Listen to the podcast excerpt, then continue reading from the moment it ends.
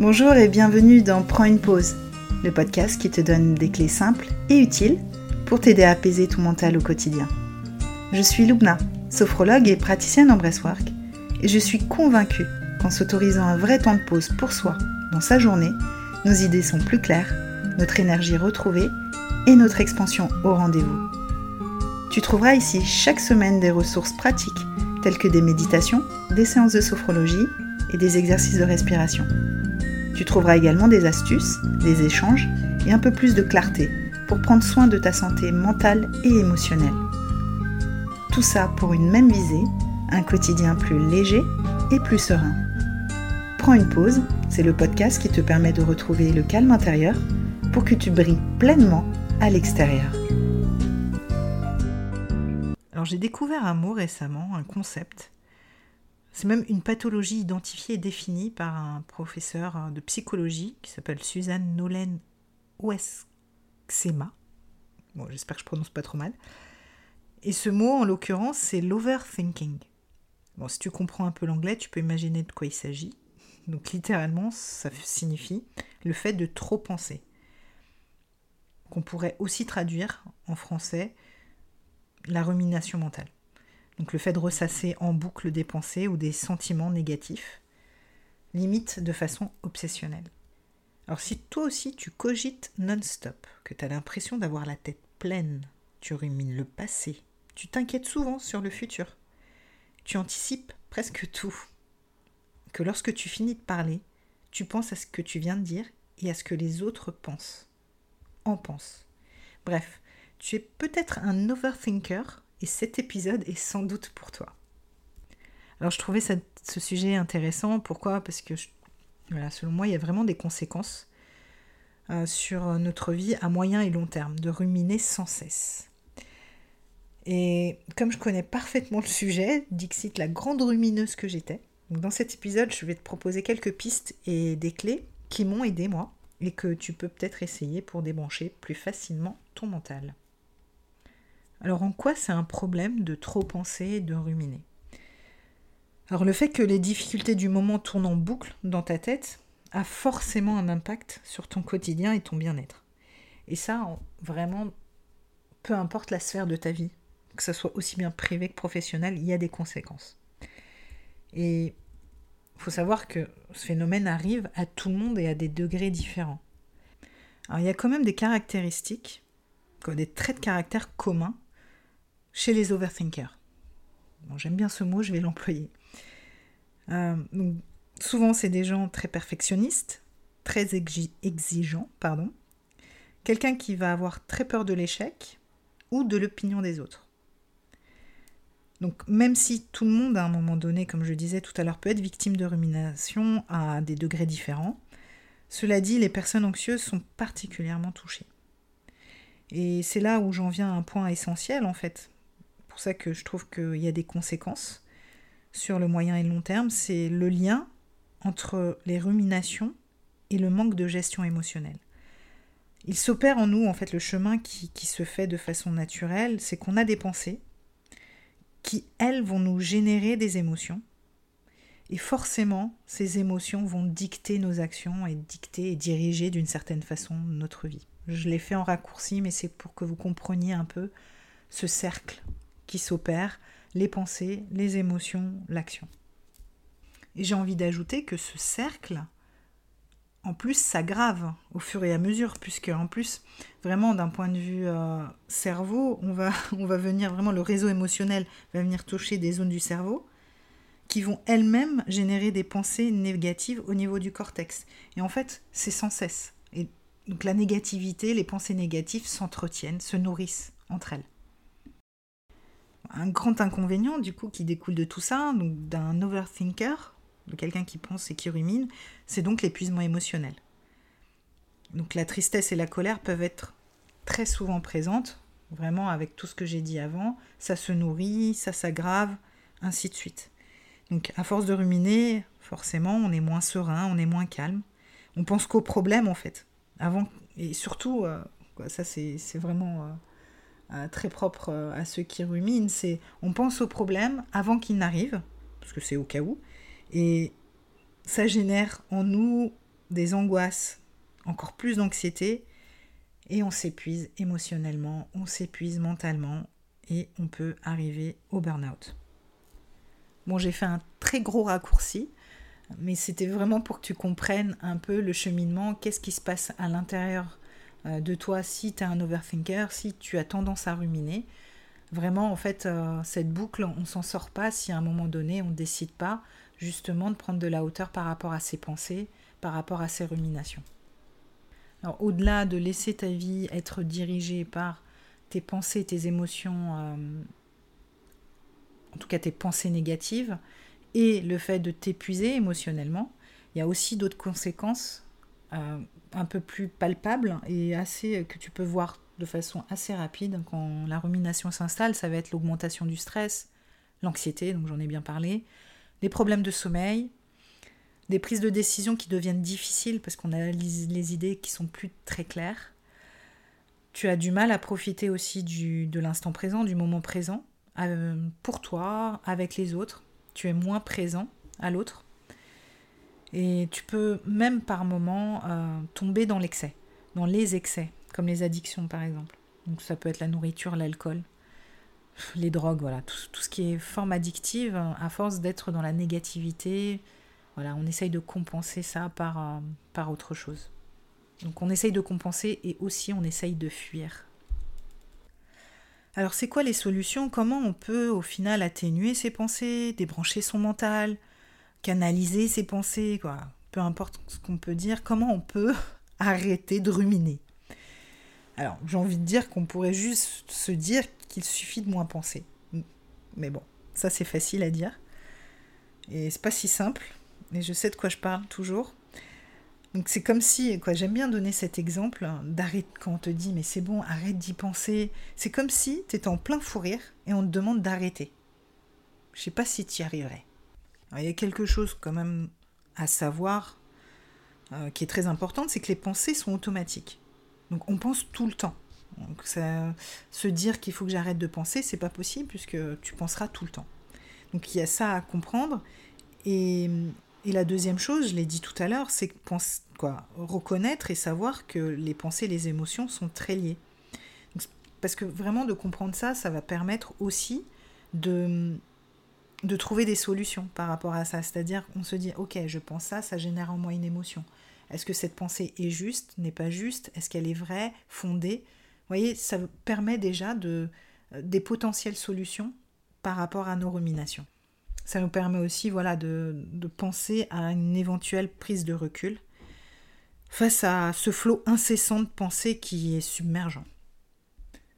Donc une des premières solutions, astuces euh, que j'aimerais proposer, qui suit ce que je viens de dire en fait, donc pour euh, vraiment canaliser un peu euh, ces pensées négatives, ça va être vraiment de prendre conscience de ces pensées. Et grâce à tes émotions, ça peut être plus facile. Et l'idée là, ça va vraiment être de les extérioriser, de les nommer, de les exprimer, donc exprimer, les mettre au dehors. Donc ça peut être effectivement en parlant, en les exprimant vocalement à quelqu'un ou seul. Hein. Tu peux exprimer aussi, se parler à soi, c'est possible en tout cas, ou sur un papier, les écrire le tout, c'est vraiment euh, de ne pas les garder dans, ta tête, puisqu'il euh, y a tellement de choses déjà dans ta tête. Là, le but, c'est quand même aussi de, sortir tout ça, d'extérioriser. La deuxième euh, astuce que je pourrais te donner, c'est d'identifier aussi les moments où tu penses trop. Il y a forcément un moment où tu cogites un peu plus, où tu vas ressasser, ruminer.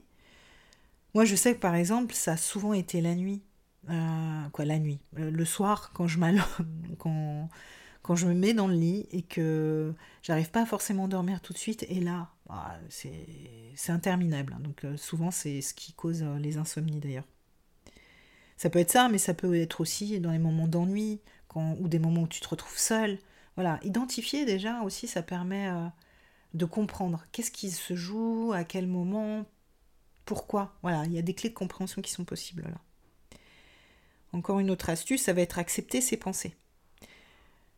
Donc, ça va de pair avec tout ce que je dis, mais à un moment donné, voilà, ces pensées sont là. Euh, à chaque fois, essayer de les rejeter, comme toujours, c'est pas la solution.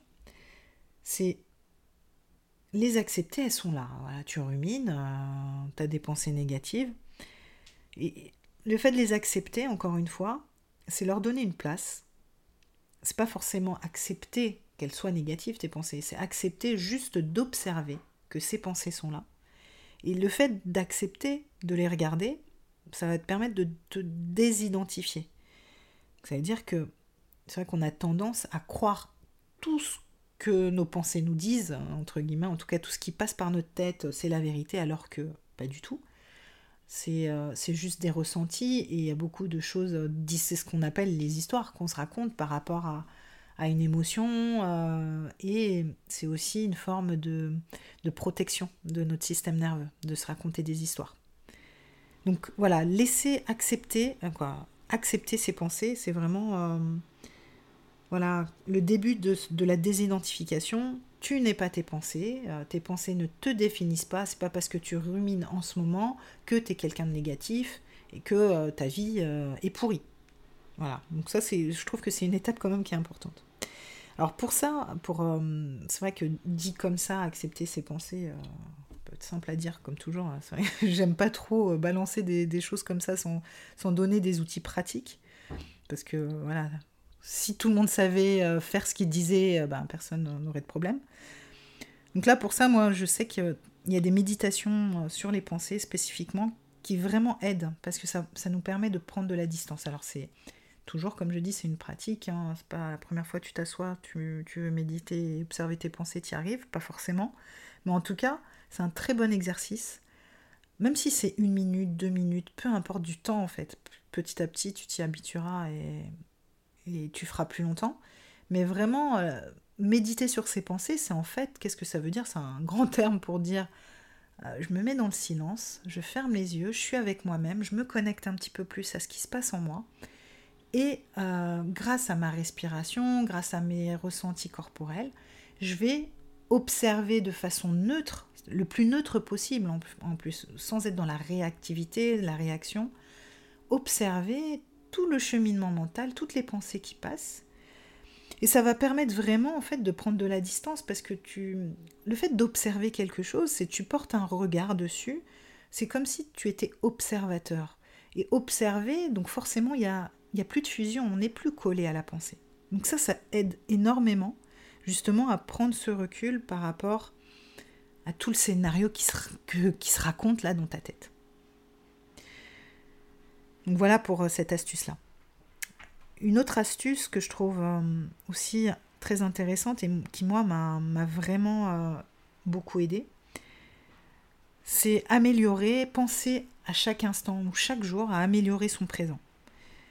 Tout simplement, déjà, c'est sûr qu'en vivant le moment présent de façon plus sympa, on envisage le futur de façon plus sympa aussi. Euh, et, aussi, ça nous permet euh, voilà, de, se sentir apaisé et de prendre de la distance aussi sur notre passé. Parce que c'est ça l'histoire de la rumination, c'est que on n'est jamais dans l'instant présent, on pense au passé, quoi. En tout cas, le passé euh, est totalement dans notre histoire d'aujourd'hui et donc on rumine sans cesse. Qu'est-ce qu'on rumine? C'est le passé.